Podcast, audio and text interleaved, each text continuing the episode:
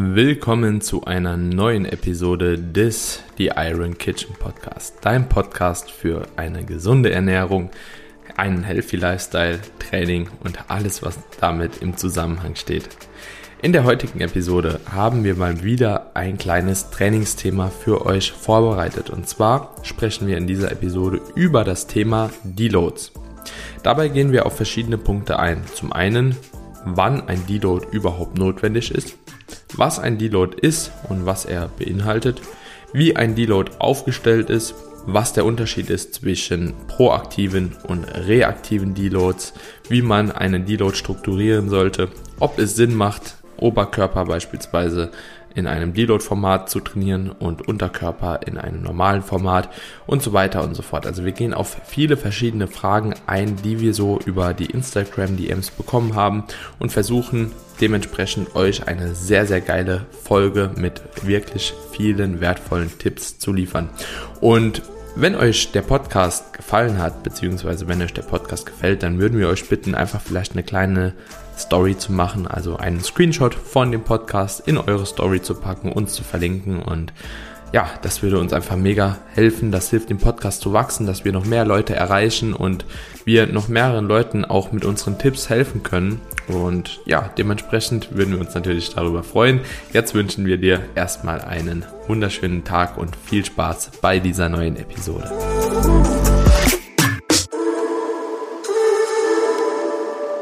So, willkommen zurück zu einer neuen Episode des The Iron Kitchen Podcast. Heute mal wieder gebündelt am Start, um ein geiles Thema für euch aufzunehmen. Und zwar geht es heute, wie schon im Intro angeteasert, um das Thema Deload. Kamine, ich freue mich auf die heutige Episode. Wir hatten ja jetzt wieder eine einwöchige Pause, obwohl das sowieso nie jemand merkt, wann wir Pause machen und wann wir weiter durchhasseln. Ne? Bist du ready für die Folge heute? Wie geht's dir? Ja, ich habe auf jeden Fall Bock. Ich bin super ready. Ist auch wieder ein Thema, was ganz oft angefragt wurde. Und äh, denke, es wird auf jeden Fall eine spannende Folge für die Leute. Wie geht's dir, Buddy? Übrigens nochmal an der Stelle Glückwunsch zu dem äh, Sponsorenwechsel. Ich bin sehr, sehr gespannt auf die, auf die kommende Zeit, was ihr so vorhabt. Aber ähm, das ist auf jeden Fall ein großer Schritt und ich freue mich für dich. Vielen, vielen Dank, mein Lieber. Ja, mir geht's äh, dementsprechend auch ziemlich gut. Gestern, also wir haben jetzt heute den 6. September, war auf jeden die Folge kommt am Donnerstag, glaube ich, schon raus, ne? Stimmt, das fällt, fällt mir gerade auf. Ja. ja, ja, ja, heute ähm, auf jeden Fall geht's mir super gut. Gestern war halt sehr viel los sehr viel Traffic, sehr aufgeregt, wie das Ganze angenommen wird. Der Wechsel ist ja auch so von einer riesen Marke erstmal weggegangen ne, und zu so einem Startup dann. Aber ich bin auf jeden Fall ziemlich zuversichtlich, dass das eine ziemlich gute Zeit wird und dass es jetzt auch die richtige Entscheidung war, den Wechsel jetzt vorzunehmen, ohne jetzt zu sagen, dass irgendwie ESN schlecht ist oder so. Aber ich war sehr, sehr lange da, ich war sechs Jahre da und ich habe, glaube ich, auch einfach mal so einen frischen Wind jetzt gebraucht und dementsprechend freue ich mich auf jeden Fall auf die Zeit, die jetzt kommt. Bin aber super gespannt. Ersten Produkte kommen ja erst in vier bis sechs Wochen, also dauert. Ja, war ja, ja. war ja, war ja Pre-Sale, ne? Aber sieht auf jeden Fall vernünftig genau. aus. Also lassen wir uns mal überraschen. Du wirst mich da sowieso updaten, hoffentlich mit ein paar, mit ein paar Hintergrundinfos, aber ja, wird auf jeden Fall eine spannende ja. Zeit. Ich freue mich für dich sehr, sehr sogar. Auf, auf, auf jeden Fall, vielen Dank, mein Lieber. Ja, das glaube ich auch und ich glaube, das ist halt das Besondere. Das sind halt alles Freunde von mir irgendwo und dementsprechend ist es halt auch einfach super geil. Kontakt ist super eng in der Gruppe, die wir haben und ist es halt was anderes, wie einfach ein Athlet bei einer Firma zu sein, weißt du, bei so einem großen, bei so einer großen Firma mit super vielen Leuten und hier ist halt super klein alles, sechs Leute sind wir jetzt und macht halt Spaß einfach. Ähm, wird, wird spannend, wird spannend, aber äh, lass uns gar nicht so lange darüber schnacken. Wir haben ja nur die halbe Stunde, um die Folge hier durchzuhasseln und dementsprechend lass uns direkt mal reinstarten in das Thema Deloads. Thema Deloads, vielleicht passend auch so zur letzten Episode, die wir aufgenommen hatten mit äh, Progressionsschemata etc., ähm, wie man das in einzelnen Wochen machen soll. Also wer die Folge noch nicht gehört hat, auf jeden Fall die letzte Folge, die letzte Trainingsfolge nochmal anhören. Da gibt es ein paar Informationen, wie man eben Progression am besten erzeugen soll, beziehungsweise eine progressive Belastungssteigerung erzeugen soll. Und da spielt das Thema Deloads eben auch eine sehr, sehr wichtige Rolle, denn wir können nicht dauerhaft über all unsere Trainingsjahre einfach progressiv die Belastung steigern und ja, hoffen, dass du halt eben daraus Muskelaufbau erzielst, denn es kommt irgendwann eine Phase, wo du merkst, okay, du stagnierst oder du machst sogar eine Regression und da kann ein Deload beispielsweise wirklich sinnvoll sein, um da einzusteigen. Und ähm, Kamine, was sind denn vielleicht so autoregulative Zeichen, wo man sagen kann, okay, jetzt ist vielleicht so ein Deload mal an der richtigen Zeit, jetzt ist ein Deload an der richtigen Stelle. Hast du da so, so gewisse Sachen, auf die du persönlich achtest oder woran machst du fest, dass du ein Deload brauchst? Ähm, ich merke das an sich sehr schnell an meiner Trainingsmotivation. Ähm, ich merke das auch ganz schnell an der mangelhaften Regeneration, dass äh, zum Beispiel auch plötzlich wieder Muskelkater eintritt, den ich vorher die ganze Zeit nicht hatte. Ähm, mhm. Dass vielleicht auch irgendwo wieder Sehen, Bänder oder Muskelschmerzen auftreten, wo du einfach merkst, okay, das sind Überlastungssymptomatiken, wo du einfach ja, zu wenig Regeneration gehabt hast, äh, die Belastung äh, zu hoch war. Schlaf merke ich übrigens auch ganz oft. Äh, der Schlaf wird schlechter bei mir, kürzer. Also vor allen Dingen merke ich das dann, wenn ich auf einmal Wachphasen habe, wo es sie sonst in der Regel nicht habe, so mitten in der Nacht. Mhm. Also das sind so für mich mit die größten Indikatoren. Und wenn ich halt auch merke, okay, das, weißt du, so das Training fühlt sich immer schwerer an. Also du, du mhm. erreichst einfach keine Progression und es wird immer schwerer. Das sind so die autoregulativen Sachen. Deswegen bin ich auch weg davon gekommen, autoregulativ zu arbeiten, sondern strategische Deloads einzubauen, weil ich einfach merke, ich bin halt jemand, der vom Ehrgeiz her ähm, so hochtourig fahren kann, dass ich auch mhm. diese Körpersignale ganz gerne mal übergehen kann. Also ich kann wirklich mhm. so durch mein Mindset einfach nochmal ja, Berge in Bewegung setzen. Ne? Und das ist halt nicht gesund auf Dauer. Und ich merke einfach, das tut mir nicht gut. Und deswegen habe ich für mich einfach festgelegt, okay, du musst mit festgelegten strategischen Deloads arbeiten, dass du einfach gar nicht in diese Situation reinkommst. Was ja auch ein Thema ist, was wir schon besprochen haben, was wir behandeln werden, Thema Overreaching, Overtraining. Ich denke, das fällt da auch gut mit rein. Ne? Mhm. Ja, auf jeden Fall. Ist geil, dass du das ansprichst, weil das sowieso auch super wichtige Punkte sind. Autoregulativer Deload, geplanter Deload. Und ich würde eventuell auch nach den Punkten, die du jetzt schon angesprochen hast, auch direkt da mal reingehen, denn die Punkte, die gehen wir sowieso nochmal im Overreaching an und da kann man dann auf jeden Fall auch nochmal ausführlich drüber sprechen, was noch alles mit einspielt. Also gibt es ja auch noch so Punkte wie Lethargie, vielleicht aber auch so Libidoverlust, ähm, Hunger und Sättigung spielen nicht mehr so mit, wie man es normal gewohnt ist und so weiter und so fort. Und dementsprechend, da gibt es auf jeden Fall noch mehr. Und wir sollten auch einen Unterschied ziehen zwischen einem Deload in einer Aufbauphase und einem Deload in einer Diät. Denn mhm. aus meiner Sicht gibt es auch Unterschiede, wie man das Ganze timen kann. Aber bevor wir einsteigen, Daniel, lass doch mal in ein, zwei Sätzen überhaupt erklären, was ein Deload ist, weil ja. wir müssen natürlich auch an unsere Zuhörer denken. Ja. die jetzt Neulinge sind, die zum ersten Mal mit dieser Begrifflichkeit konfrontiert werden, von dem er vielleicht einfach mal in einem Satz erklärt, was ein Deload ist. Also letzten Endes sprechen wir hier über eine geplante Unterbrechung, nicht eine Auszeit, eine Unterbrechung des regulären Trainingsplans, wo man eben das Ziel hat, den Körper zu erholen, zu regenerieren, um dann quasi in den nächsten Trainingszyklus wieder mit äh, voller Power, gut erholt und ja, ohne Wehwehchen hoffentlich wieder einzusteigen.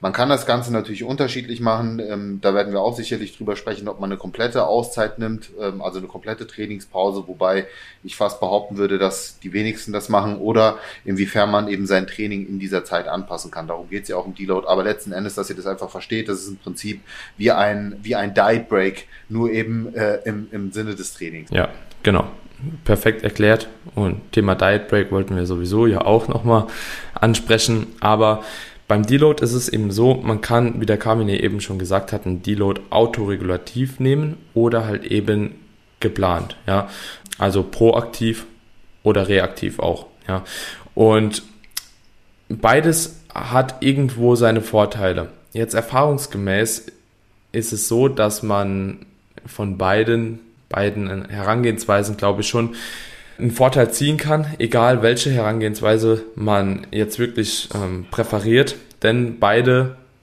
spielen darauf ab, dass du dir einfach eine gewisse regenerative Pause gönnst, beziehungsweise eine gewisse Phase gönnst, in der du eben nochmal ein bisschen klarkommen kannst, deine ganzen Symptome, die sich über diese lange Phase mit hartem Trainingsstress angehäuft haben, nochmal ein bisschen rückläufig machst und so weiter und so fort. Allerdings, wie der Kamine gesagt hat, gibt es halt eben Leute, die sollten eher einen autoregulativen Deload machen. Ja, das sind die Leute beispielsweise, die extrem wenig Trainingsmotivation jetzt beispielsweise im Kontrast haben, beziehungsweise sich auch wirklich gar nicht einschätzen können, wie lange sie überhaupt brauchen, äh, bis sie an dieser Phase angekommen sind. Und da ist es halt eben auch wieder super wichtig, dass man vielleicht sein Training notiert, dass man auf gewisse Parameter achtet, wie beispielsweise den Schlaf, äh, die Trainingsleistung, die Motivation und vieles mehr. Und das sind einfach so Parameter, die damit einspielen sollten, um zu entscheiden, okay, nehme ich jetzt einen Deload oder nicht. Und die, die halt eben ja, das Gefühl haben, sie brauchen nie einen Deload, ja, weil sie einfach weiter pushen wollen, die sollten halt wahrscheinlich so eher mit geplanten Deloads arbeiten. Das hat aber, wie gesagt, man kann das autoregulativ machen, man kann das aber auch geplant machen. Wichtig ist zu verstehen, ihr könnt Trainingsstress, ja, egal ob ihr jetzt einen Deload zwei Wochen später macht oder früher, nur bedingt immer rückläufig machen. Also nur weil ihr einmal einen, einen, einen Deload macht nach sieben Wochen, heißt es nicht, dass ihr danach irgendwie nochmal 14 Wochen trainieren könnt, sondern Trainingsstress entwickelt sich jedes Mal immer nochmal neu, sobald ihr anfangt, irgendwie besser zu werden, eine progressive Belastungssteigerung heranzuziehen und so weiter und so fort. Und meiner Erfahrung nach hat sich auch gezeigt, dass es oftmals, wenn man einen autoregulativen Deloads-Ansatz wählt und irgendwie versucht, künstlich länger zu pushen, ja, seine Symptome so bisschen zu übergehen und zu sagen, ja, ach, so schlecht schlafe ich gar nicht, ach, die Motivation ist noch gar nicht so schlecht, komm, ich gehe mal noch mal, ach, passive Strukturen, das ist, das geht bestimmt morgen noch mal weg. Ja, wenn man dann halt eben das Ganze zu lange, zu lange zieht und dann erst einen Deload macht, wird man in der Phase danach schneller einen Deload brauchen. Also das habe ich bei mir gemerkt, das habe ich bei ganz, ganz vielen Klienten beobachten können es bringt nicht immer mehr zu pushen, weil irgendwann holt sich der Körper, was er braucht. Das ist ähnlich wie mit dem Schlaf. So, wenn du immer zu wenig schläfst, irgendwann kommt der Tag, wo du einfach mal 12, 13 Stunden umgenockt bist und dann, ja, dann holst du dir einfach deinen Schlaf. Das ist einfach so. Und ähnlich ist es bei Deloads. Hast du da auch schon so Erfahrungen machen können? Absolut. Und ähm, du hast einen sehr, sehr guten Punkt genannt, denn schlussendlich muss man das ja auch mal so sehen. Wenn du jetzt nach fünf Wochen oder nach sechs Wochen einen Deload einlegst, und danach die nächsten Wochen wieder richtig Vollgas geben kannst, ist das auf jeden Fall produktiver, als wenn du merkst in der fünften Woche, eigentlich bräuchst du einen Deload, äh, aber trainierst dann noch drei, vier Wochen einfach ja halb gar rum, dann hast du halt Trainingszeit verschwendet. Also lieber dann diese hm. Auszeit nehmen, und, und danach eben sehr viel produktiver, effektiver in die nächste Trainingsphase einsteigen, anstatt übermotiviert zu sein und ich sag mal mit, mit Dreiviertel, mit Dreiviertel Vollgas dann die nächsten Trainingseinheiten durchzuziehen. Mit dem Risiko, dass natürlich auch das Verletzungsrisiko steigt, dass die Sehnen und die Bänder einfach so stark überlastet werden, dass zu einer Sehnenreizung kommt, dass eine Verletzung daraus resultiert und genau das sind so die Erfahrungen, die ich gemacht habe, wo ich mich im Nachgang so geärgert habe und mir mhm. gedacht habe, Warum hast du nicht einfach einen verdammten Deload eingelegt? Jetzt hast du dir einen T Tennisarm eingefangen, so, und jetzt hast du halt, jetzt hast du halt das Problem und bist quasi mehrere Wochen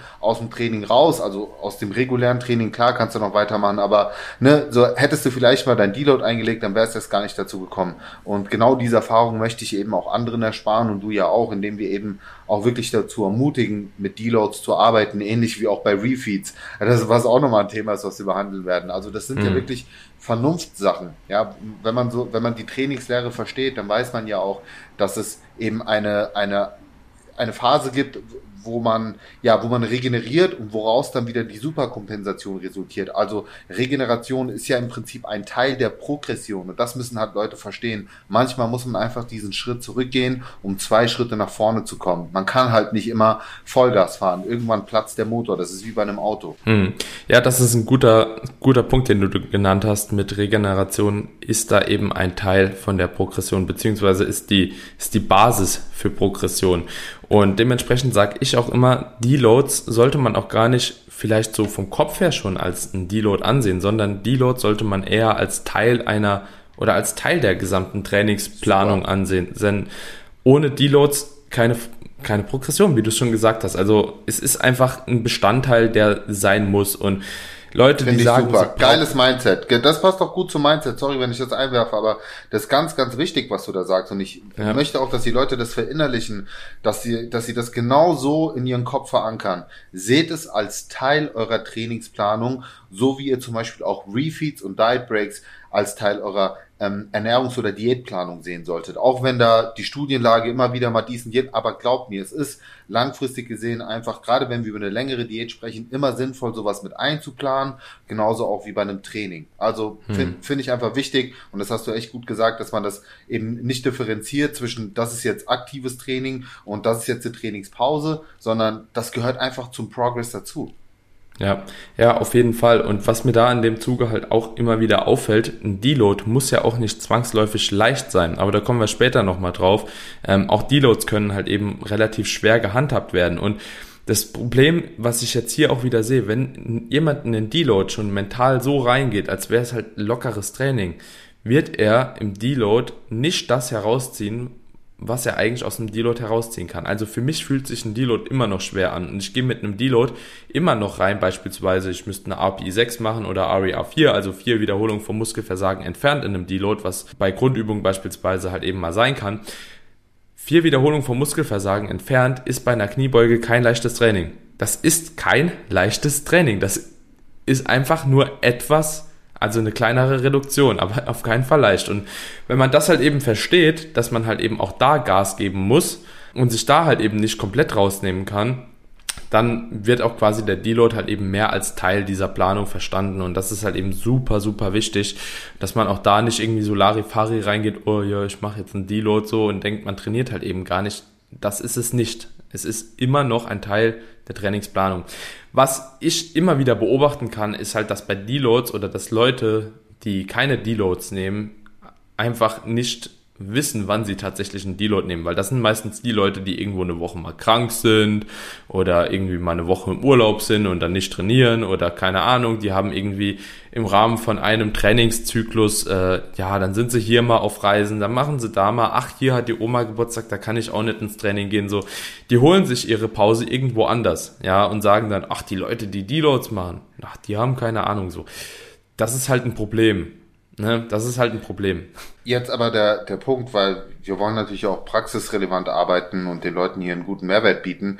Was würdest du denn einem Einsteiger, der jetzt mit der Thematik noch nicht so vertraut ist, empfehlen, nach wie viel Wochen mit einem Deload zu arbeiten, wenn er das Ganze mal strategisch integrieren möchte. Denn ich kann mir halt auch vorstellen, autoregulativ ist natürlich auch gerade für einen Anfänger extrem schwierig nachzuvollziehen, zumal man noch sagen muss, gerade als Einsteiger kannst du natürlich auch extrem lange wahrscheinlich Progression erzielen und brauchst gar nicht so die Deloads, das muss man ja auch ganz klar sagen, auch deswegen, weil du als Anfänger gar nicht das hohe Volumen fahren kannst in der Regel, um, ja. um, um ne, also und so viel Trainingsstress gar nicht akkumulierst, dass du jetzt sagen müsstest, okay, du musst jetzt alle vier, fünf, sechs Wochen einen Deload einlegen. Also vielleicht auch mal da aus, aus deiner Expertise heraus, weil die auch viele Leute coacht, die sowohl Anfänger sind, beziehungsweise schon eher tendenziell in Richtung fortgeschritten auch Wettkampfathleten gehen. Vielleicht einfach mal einen Unterschied zwischen, was würdest du einem Anfänger empfehlen, was würdest du einem Fortgeschrittenen empfehlen und was würdest du einem, ja, sehr, sehr weit Fortgeschrittenen empfehlen.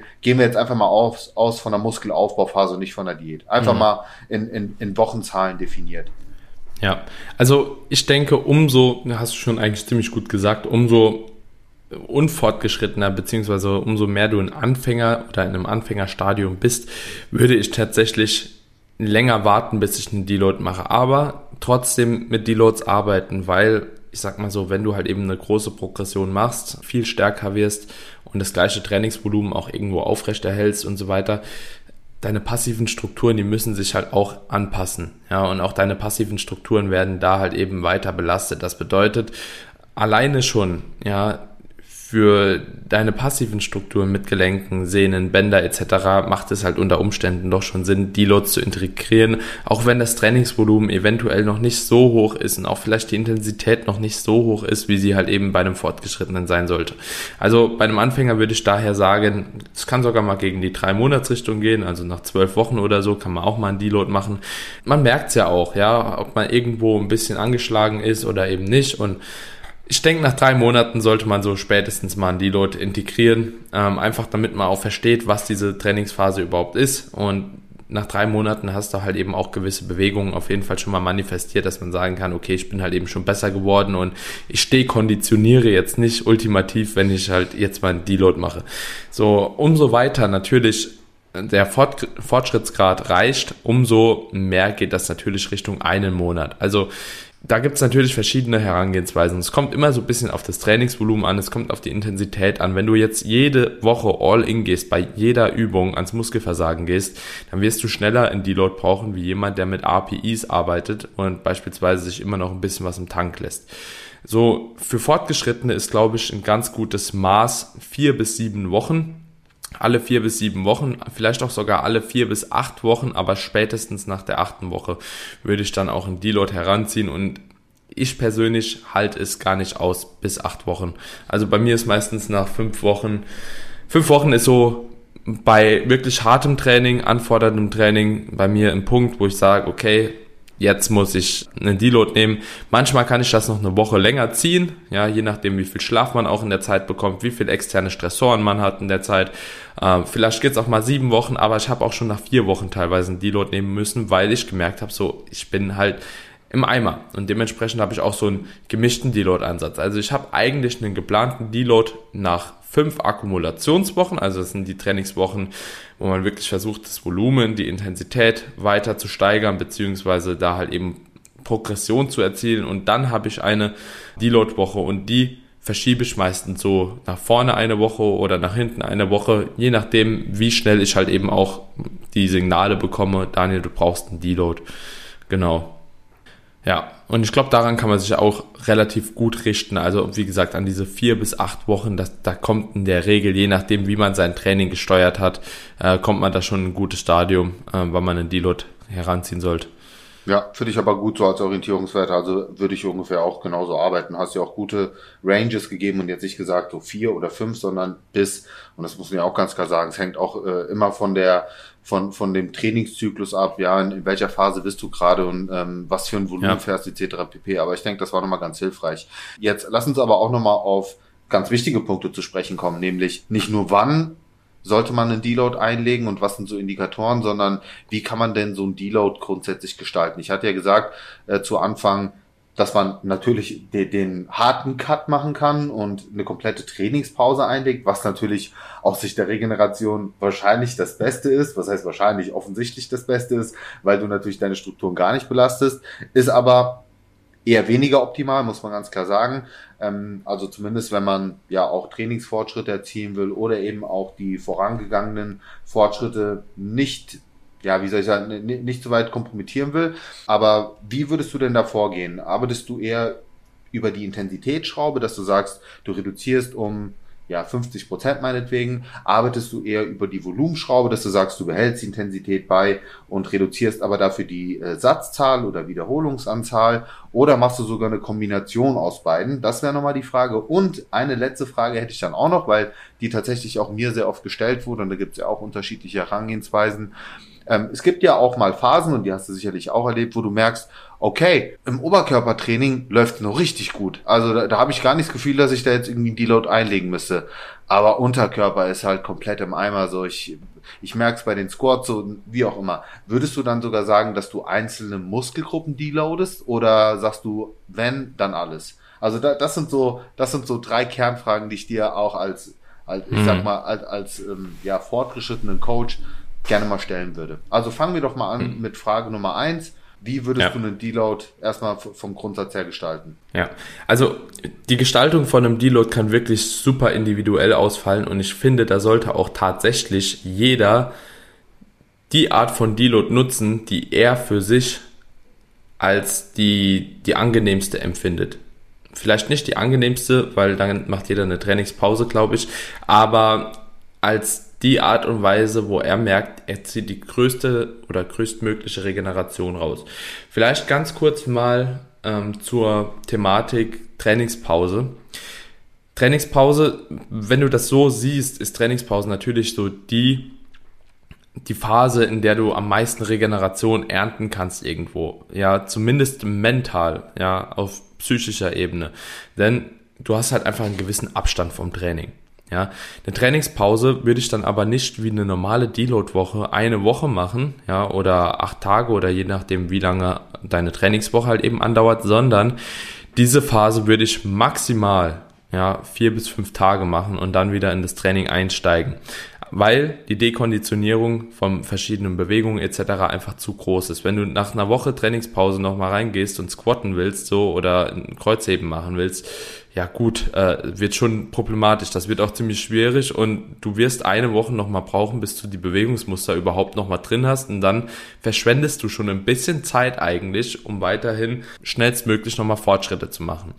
Ähm, dementsprechend würde ich diese Phasen nicht zu lang halten ich bin Freund davon, beispielsweise in einer Diät, um da vielleicht auch nochmal ganz kurz anzuknüpfen, in einer Diät oftmals mit Trainingspausen zu arbeiten, weil man in einer Diät eben Deloads und Diet Breaks ganz gut verknüpfen kann. Und wenn jetzt jemand sagt, okay, ich habe halt eben relativ kurz Zeit nur, ich würde aber gerne einen Diet Break machen, aber ich merke, oder ich würde nicht gerne einen Diet Break machen, aber ich merke, ich bin super im Eimer von meiner Diät, so, und ich bräuchte eigentlich einen Deload, ja. Der Trainingsstress war so hoch, passive Strukturen tun weh und so weiter und so fort. Und da kann man halt eben ganz gut hingehen und sagen, okay, man verknüpft halt eben einen kleinen Diet Break, also eine Phase, in der man beispielsweise auf Erhaltungskalorien geht, mit einem Deload und macht in dem Deload statt eine ganze Deload-Woche einfach drei bis vier Tage zum Beispiel Trainingspause, regeneriert kurz, hat weniger Zeit auf Erhaltungskalorien, also hat dementsprechend auch noch mal länger Zeit in einem Kaloriendefizit und geht dann direkt wieder weiter rein. Ähm, da finde ich, macht beispielsweise eine Trainingspause oftmals halt eben mehr Sinn aus dem Zeitaspekt und man bekommt einfach mal einen gewissen Abstand von der ganzen Diät. Also so komplett Diät. Kein hartes Training, keine Zeit im Kaloriendefizit. Und das finde ich eigentlich ganz cool. Das mache ich beispielsweise bei meinen Wettkampfathleten oftmals so, wenn ich weiß auch, okay, die Zeit ist ein bisschen eng, wir müssen noch ein bisschen pushen, bietet sich sowas extrem gut an. Aber ansonsten bin ich kein so Fan von Trainingspause als Leute, muss ich ganz ehrlich sagen. So, dass man macht sich schon sehr, sehr einfach. Und auch aus oder im Zuge von passiven Strukturen ist eine komplette Trainingspause, insbesondere eine lange Trainingspause, auch nicht wirklich das Beste. Man denkt natürlich, ja klar, man entlastet äh, Strukturen, man gibt denen vollkommen die Regeneration, aber wenn du dann halt eben wieder anfängst mit deinen hohen Lasten zu arbeiten, das finden die nicht geil. Also passive ja. Strukturen, die wollen immer bewegt werden, ja. Auch das Nervensystem will, dass du das weiter bewegst und sobald du dann halt eben nochmal auflädst, dann sagt das vielleicht, oh, nicht so schwer bitte jetzt so direkt initial. Und dementsprechend auch aus dem Aspekt heraus ist es nicht unbedingt von Vorteil für die passiven Strukturen beziehungsweise auch für die Muskulatur, wenn man halt eben komplett deloadet. So, ähm, lange drumherum gelabert um die Trainingspause, aber das ist ein wichtiger Punkt auf jeden Fall. Ähm, willst du eventuell mal was dazu sagen, wie man einen Deload noch strukturieren könnte. Also die zweite Frage, Volumen, äh, Intensität etc. pp, wie man das da machen könnte. Also ja, im Prinzip so wie ich es gesagt habe. Ne? Also zum einen kannst du natürlich die Intensität reduzieren. Also ich mache das tatsächlich so, dass ich mein Deload meistens von den Intensitäten so halte wie in meiner ersten Woche des Trainingszyklus. Also das ist, das ist so meistens der Ansatz, den ich halt habe. Und ich kombiniere das tatsächlich auch mit einem etwas niedrigeren Volumen. Also man kann jetzt nur über die Intensität arbeiten und sagen, okay, ich man kann dann reduzieren 50 Prozent, behalte aber die Satzzahl und Wiederholungszahl bei. Ich mache es halt so, ich reduziere die Intensität reduziere aber auch das Volumen, aber nicht über die Wieder äh, doch auch minimal über die Wiederholungszahl, steigt also auch mit der Wiederholungszahl aus Trainingswoche 1 ein, aber reduziere dazu auch noch die Satzzahl meistens um ja, meistens auf zwei Sätze, also zwei bis drei Sätze von regulär vier bis fünf, je nachdem. Und genau, mach eben im Prinzip eine Kombination aus beidem. Hm. Ich denke, über so eine Strukturierung von einem Deload, da könnte man auch mal eine ausführliche Folge nochmal drüber machen, weil ich glaube, das ist tatsächlich eine Folge für sich, dass die Leute auch wissen, okay, so sollte man es wirklich machen. Ja, also Hashtag hier, das war jetzt Hashtag, Hashtag Deload, also Hashtag ich habe da auch mittlerweile echt ziemlich Klar, es ist ein Deload, aber es ist eine wichtige Phase vom Training. Vielleicht können wir das auch kombinieren mit der Introwoche, wie man aus einem Deload äh, nochmal eine Introwoche übergeht. Mhm. Ähm, macht vielleicht echt Sinn, weil das Thema hier, das würden wir ausschlachten über eineinhalb Stunden, wenn man das wirklich gut machen wollen würde. Ähm, und dementsprechend, ihr könnt ja mal einen Hashtag Deload machen, aber vielleicht noch kurz auf die letzte Frage zu sprechen, um, um auf die letzte Frage, die mhm. du noch hattest, zu sprechen zu kommen. Das war, ähm, sagst du mal, dass die Leute es nochmal ah, wissen. Ähm, die, die, ähm, ob man auch einzelne Muskelgruppen splitten sollte, also zum Beispiel den Oberkörper ganz regulär weiter trainieren und den Unterkörper aber zum Beispiel einen eine Deload geben. Ja, und da gibt's verschiedene Meinungen. Es gibt ja Leute, die beispielsweise auch so einen antizyklischen Ansatz trainieren. Ähm, hat der Patrick Teutsch beispielsweise lange gemacht. Ähm, deswegen weiß ich, dass es auch funktioniert. Ich bin mir aber ziemlich sicher, dass keiner der Zuhörer, beziehungsweise wenn ein Prozent der Zuhörer das auch gar nicht so hinkriegen, dass es sinnvoll wäre. Und zudem muss man sagen, das Ganze ist nicht nur mit Vorteilen versehen, ähm, sondern grundsätzlich eher mit Nachteilen. Denn Trainingsstress ist nicht nur lokal zwar kannst du lokal mehr ermüden, beispielsweise ermüdest halt in den Beinen mehr, hast da auch ein paar mehr Probleme mit passiven Strukturen etc. pp. Aber Trainingsstress schlägt auch auf das Nervensystem und ist dementsprechend auch zentral. Und diese zentrale Ermüdung, die muss genauso abgebaut werden wie diese lokale Ermüdung und dementsprechend wird man sich keinen großen Gefallen tun, wenn man nur die Beine deloadet, beispielsweise in dem Fall, oder nur ein Oberkörper, es sei denn, man macht das halt eben wirklich ganz strukturiert über eine lange Zeit. Ja, also dass du beispielsweise Push irgendwie letzte Woche bist eines Zyklus, Pull machst du beispielsweise irgendwie einen Deload und in Beine bist du schon wieder in Woche eins. So, und dann gehst du das komplett durch. Aber das wirklich, das ist nicht einfach, das in eine Trainingsplanung zu integrieren und das ist wirklich schon so ein Stuff für fortgeschrittene, sehr fortgeschrittene. Und ich habe es mich bisher auch noch nicht getraut, weil ich einfach denke, so diese Phase, wo die zentrale Ermüdung einfach mal wirklich komplett herabgesenkt wird und man auch einfach mal einen gewissen Abstand bekommt von diesem harten Pushen, ähm, ist schon sehr, sehr wichtig, weil man muss sich bewusst sein, es wird, wenn man das so macht, trotzdem eine harte Phase sein, weil du den Oberkörper immer noch hart durchschauen musst. Ja, ja. nee, also ich, ich würde das genau an der Stelle auch abschließen. Du hast im Prinzip das Wichtigste genannt, nämlich, dass es eben auch zu einer zentralen Ermüdung kommt und das dürfen die Leute halt nicht vergessen. Das ist auch meine Standardantwort darauf, dass ich eben sage, man darf ja nicht die Muskeln isoliert sehen, sondern den Körper auch immer, äh, muss man ja immer ganzheitlich betrachten und gerade das zentrale Nervensystem wird natürlich auch durch eine, ja, wird als Ganzes belastet. Von dem her würde ich das da an der Stelle abschließen und ja. ähm, ich finde, wir haben eine richtig geile halbe Stunde rausgehauen. Also super viel super viele Infos. Das müssen die Leute jetzt für sich auch erstmal ein bisschen ja. sortieren. Wir können auch gerne eine Folgeepisode nachlegen, wenn die Leute wirklich jetzt auch diese Episode teilen mit dem Hashtag Deload bei sich auf Instagram, falls ihr auch mal wissen wollt, wie man das Ganze dann noch mal feiner strukturieren kann, wie du schon gesagt hast, vielleicht auch noch mal mehr mit Praxisbeispielen, aber ich denke in der Theorie sollte es soweit jetzt einfach verstanden sein von der Wichtigkeit und ich glaube die Care-Message ist einfach, Deloads nicht als eine Trainingspause zu sehen, sondern tatsächlich als Teil der Progression. Mhm, genau. Perfekt. Würde ich so abschließen, Kabine. Perfekt. In diesem Leute. Sinne würde ich sagen, ja, reingehauen. Passt schon. Reingehauen. Bis zum nächsten Mal. Und fleißig supporten, Leute. Nochmal vielen Dank. Also auf iTunes eine Bewertung da lassen, wenn euch diese Episode gefallen hat, aber natürlich auch an sich den Podcast einfach pushen wollt. Ne? Easy. In diesem Sinne, bis zur nächsten Episode. Ciao, ciao. Macht's gut, Freunde. Ciao, ciao.